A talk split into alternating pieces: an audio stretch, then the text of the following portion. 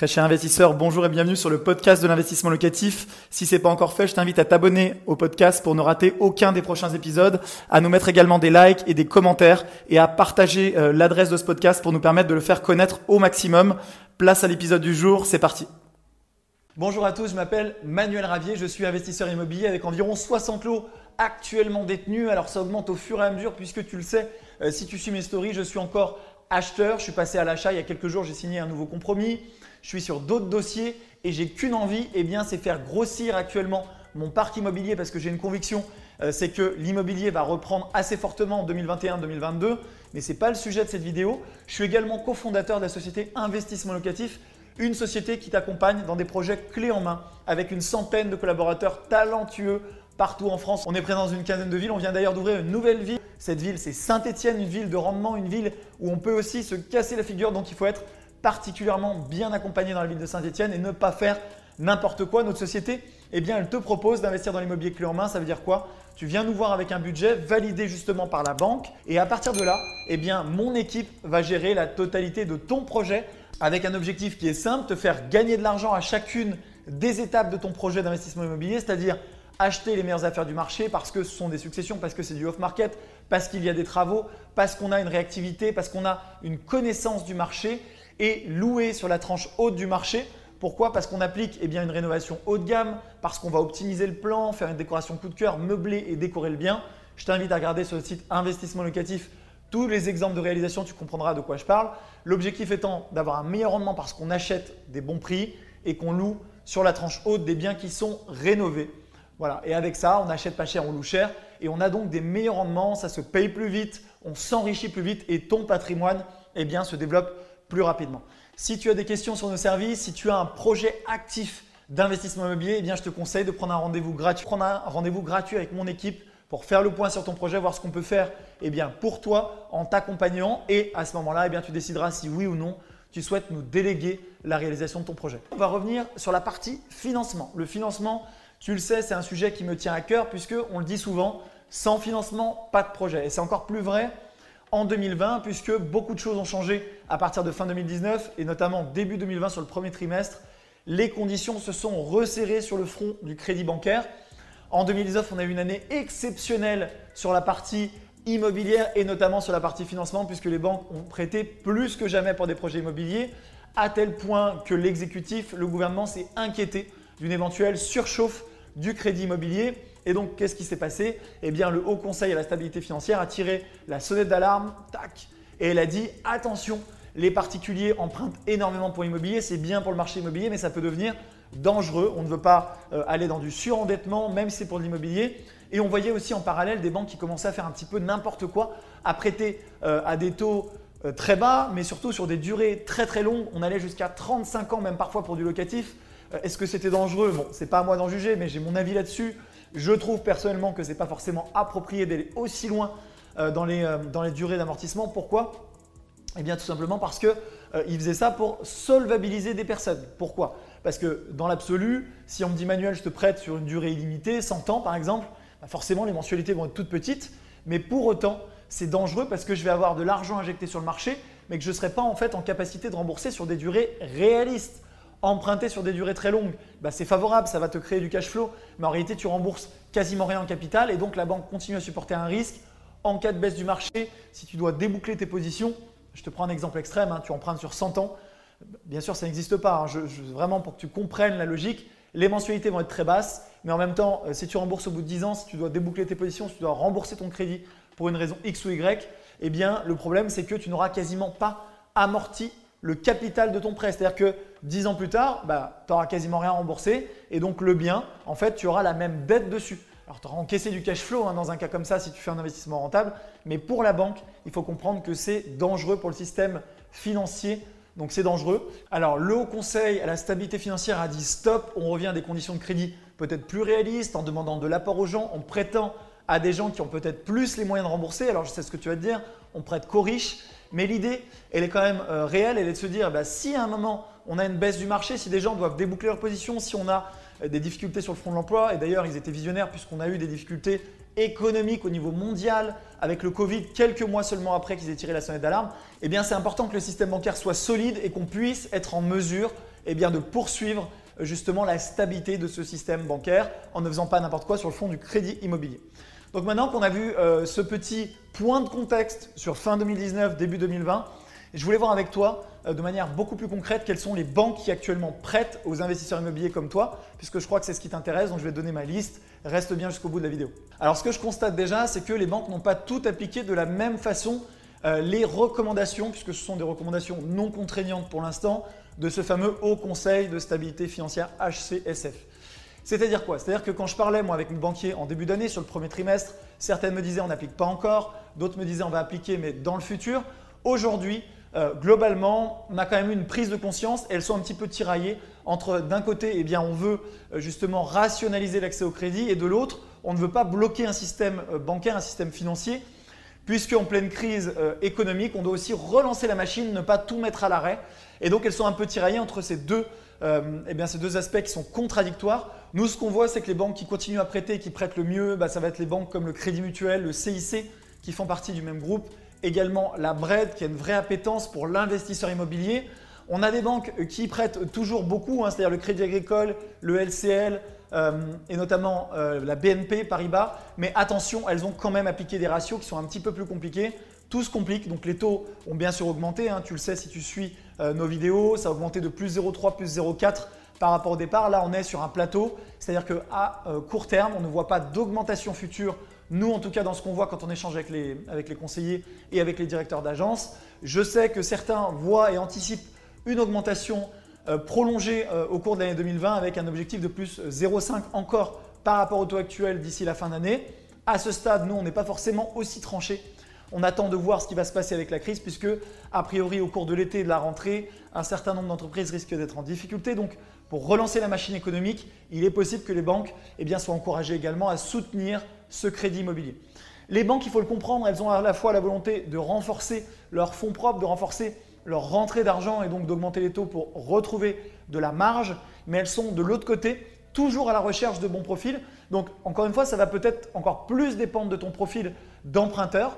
Plus le profil est bon et plus comme d'habitude, mais encore plus en période de crise, eh bien tu obtiendras de bonnes conditions. Donc maintenant, ce que je vais faire, c'est que je vais te donner six conseils qui vont te permettre d'optimiser au maximum l'obtention de tes crédits bancaires, puisque tu le sais, en tant qu'investisseur immobilier, tu dois avoir un mindset et ne jamais baisser les bras. Si c'est un peu plus compliqué qu'avant, ça ne veut pas dire que c'est insurmontable.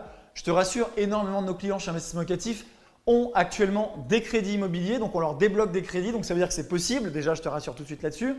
Comment faire maintenant pour avoir des crédits ben, Un, plus que jamais, il y a un côté relationnel. Il faut que tu puisses créer de vrais liens avec ton banquier, éventuellement même avec le directeur d'agence, essayer de trouver. Et c'est pour ça que euh, Crédit Mutuel, CIC, tu vas avoir des décisionnaires en agence, ça peut aider. Le deuxième point, c'est que plus que jamais, les banques sont sous l'eau. Sous l'eau pourquoi? Parce que tout simplement, elles ont énormément de dossiers d'entreprise avec le fameux PGE, ce n'est pas le sujet de la vidéo, mais tu sais, euh, pendant la crise du Covid, pendant le confinement, eh bien, elles étaient sous l'eau, elles ne prenaient même plus de dossiers immobiliers, pas parce qu'elles ne le voulaient pas, mais parce que humainement, elles étaient, euh, euh, elles étaient harcelées par les entreprises qui avaient besoin de prêts sur de la trésorerie. Et donc, le gouvernement leur a dit, bah, les banques, l'immobilier, c'est bien, mais là, à court terme, il faut focus sur les prêts aux entreprises pour sauver un maximum d'entreprises avec ce fameux prêt garanti par l'État un prêt garanti par l'État PGE, mais qui est bien monté et qui est bien débloqué par les banques françaises. En fait, l'État se porte garant, mais c'est bien un prêt qui est réalisé par les banques. Donc, elles étaient encore sous l'eau euh, pendant le confinement. Elles le sont encore hyper chargées. Donc, il faut être à la fois patient, il faut les relancer et il faut arriver plus que jamais sur point numéro 2 avec un dossier bancaire exceptionnellement euh, bien monté. Il faut arriver avec un prêt euh, qui soit directement clé en main, c'est-à-dire un prêt, un dossier bancaire. Et d'ailleurs, je t'offre un modèle de dossier bancaire juste dans la description. Tu peux cliquer, télécharger gratuitement, tu mets ton prénom, ton email et je t'envoie un modèle de dossier bancaire pour que tu puisses eh soumettre à la banque un dossier clé en main qui va lui faire gagner énormément de temps et te faire passer devant les autres dossiers. Le troisième point actuellement, c'est que l'encours va être beaucoup plus pris en compte. Tu en as entendu parler, les banques ont eu comme euh, directive de prendre en compte eh bien, la règle des 33%. Alors c'est délicat parce que moi je vois d'autres certaines banques qui disent qu'elles se mettent à calculer différemment. J'ai le retour d'un investisseur euh, qui me suit, qui fait beaucoup de, prêts immobiliers, qui m'a dit Manuel, euh, j'ai vu la BNP, ils calculent l'encours différemment pour que ça rentre. Donc les banques essayent de débloquer les choses également. Il faut se dire qu'elles ne sont pas là pour bloquer et arrêter de faire du prêt immobilier. Elles veulent continuer à en faire, continuer soit de suivre leurs clients actuels, soit de trouver de nouveaux clients grâce au crédit immobilier. C'est pour ça qu'elles le font. Et dans ce contexte-là, eh elles vont essayer d'être créatives sur le calcul de l'encours. Elles ne vont pas appliquer euh, bêtement la règle des 33%, sinon plus personne ne pourra emprunter. Donc à partir de là, eh à toi d'échanger avec elles, de voir comment le dossier doit être monté. Dans le calcul du taux d'endettement, je te prends l'exemple d'une banque euh, que je ne citerai pas et qui a dit que maintenant elle prenait plus de 70% des loyers, mais 100% des loyers encaissés pour rehausser justement cette règle des 33%. Donc elles essayent de s'en sortir dans le montage de leur dossier tout en restant bien sûr prudentes plus que jamais. Le quatrième point, eh bien, c'est éventuellement de faire appel à un courtier. Pourquoi? Parce que plus que jamais, eh bien, d'une période à l'autre, si la banque a atteint ses objectifs, si elle est surchargée par les PGE, ce que je te disais tout à l'heure, euh, si elle a énormément signé en début d'année que voilà, eh ben, elle peut avoir des objectifs qui varient. C'était déjà vrai avant la crise, c'est encore plus vrai aujourd'hui. Et donc, il est hyper important que tu sois agile. Un investisseur agile, c'est quoi? C'est de ne pas se dire, ben, je vais dans une seule banque, je la sollicite, puis j'ai un nom, puis j'arrête tout. C'est d'être capable d'être dans 2-3 banques, pas non plus dans 50, et de les sonder. Est-ce que actuellement euh, vous avez une politique de faire du crédit immobilier ou pas? Si ce n'est pas le cas, ne pas forcément insister, s'accrocher et perdre ton temps avec le dossier. Essayons donc d'être agile, de sonder euh, les interlocuteurs bancaires qu'on a, d'où l'intérêt aussi d'avoir des interlocuteurs qui ne sont pas uniquement des conseillers, si possible des gens qui peuvent être décisionnaires, qui ont des délégations, des, directeurs d'agence, et de leur demander euh, les yeux dans les yeux, leur dire bah, écoutez, autant qu'on gagne tous les deux du temps, je vais être en, toute transparence. Moi, je cherche quelqu'un qui puisse me suivre. Est-ce que vous avez de l'appétence actuellement pour le crédit immobilier? Est-ce que la banque a envie d'en faire? Est-ce que vous avez des objectifs là-dessus? Si c'est le cas, moi, je serais très heureux de travailler avec vous. Le point numéro 5, ce sont les durées d'emprunt. J'en parlais au début de la vidéo et je te disais euh, qu'avant la crise, certains allaient chercher des durées de 35 ans. Pour moi, c'est considérable. Ce n'est pas forcément d'ailleurs stratégique parce que ça faisait exploser le niveau d'intérêt remboursé. Après, chacun fait ses choix dans un objectif purement de cash flow. Ça pouvait avoir du sens. En tout cas, d'un point de vue financier, selon moi, ça n'avait pas beaucoup de sens pour les banques, en tout cas, parce que le risque était mal maîtrisé. Plus la durée est longue, plus le niveau de risque augmente pour l'établissement bancaire qui vous prête. Donc à partir de là, euh, quelles sont les durées actuelles qui sont acceptées par les banques? Moi, ce que je vois, c'est que sur de la résidence principale, on peut aller jusqu'à 25 ans. Donc si tu veux monter un dossier en RP, même pour derrière peut-être pivoter le bien en locatif, bah, tu peux euh, essayer de, tenter du 25 ans. Mais aujourd'hui, du 20 ans me semble beaucoup plus raisonnable. Si tu demandes des choses qui sont trop compliquées, qui vont être refusées, eh bien tu vas perdre du temps. Donc peut-être essayer tout de suite de monter un dossier sur 20 ans et euh, d'essayer de cocher toutes les cases pour fluidifier, encore une fois être agile et fluidifier l'obtention de ton crédit immobilier, pas aller chercher refus, refus, refus. Parce que c'est ce que j'explique toujours, hein, quand tu euh, te mets dans la tête d'avoir un refus, deux refus, trois refus sur des conditions qui sont peut-être exorbitantes dans le contexte actuel, eh c'est de la logique, c'est euh, de la psychologie. Tu donnes l'impression à ton interlocuteur qui finit par se dire est-ce qu'on a vraiment envie de faire ce dossier? On lui a déjà dit trois noms, bon, on arrête là et on passe au dossier suivant. Donc euh, en montant un dossier sur 20 ans, en étant réaliste, en demandant si ton interlocuteur euh, actuellement est dans une banque qui a de la pétence pour les dossiers immobiliers, bah, tu te mets toutes les chances de ton côté. Tu lui montres aussi que tu as compris que le contexte a peut-être un petit peu changé par rapport à 2019 et que tu es réaliste dans tes demandes de prêt. Enfin, le sixième et dernier point, c'est un point qui me tient à cœur. Comme dans toute relation, la relation avec ton banquier doit être une relation gagnant-gagnant. Je vois trop de gens qui sont là uniquement pour prendre et jamais pour donner. Si je peux te donner un conseil, euh, dans le business, dans l'investissement immobilier, si ça a toujours fonctionné pour Michael et moi, si on a pu euh, investir énormément d'argent grâce à l'argent de la banque, que je remercie d'ailleurs énormément au passage, c'est parce qu'on a de la gratitude, parce qu'on a créé de vraies relations avec nos interlocuteurs et aussi parce qu'on les laisse gagner. Ne sois pas cet investisseur qui se bat sur un centième de pourcent systématiquement, qui courte l'assurance, euh, qui ne prend pas l'assurance habitation chez eux, qui ne leur donne rien en échange et qui demande tout et qui finalement ne donne rien.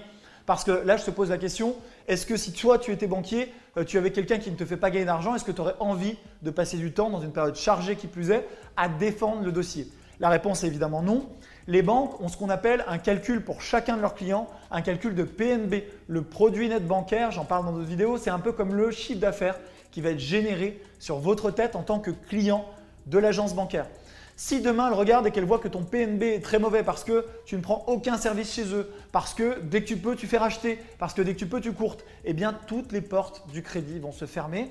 Moi, ce que je te conseille, c'est de laisser aussi la banque gagner parce que, en tant qu'investisseur immobilier, on le sait, le levier bancaire est tellement fabuleux en période de taux bas euh, que tu n'es pas au centième de pourcent. Le but pour toi en tant qu'investisseur, c'est de pouvoir faire le projet, c'est de pouvoir faire de nombreux projets et de trouver des partenaires dans la durée.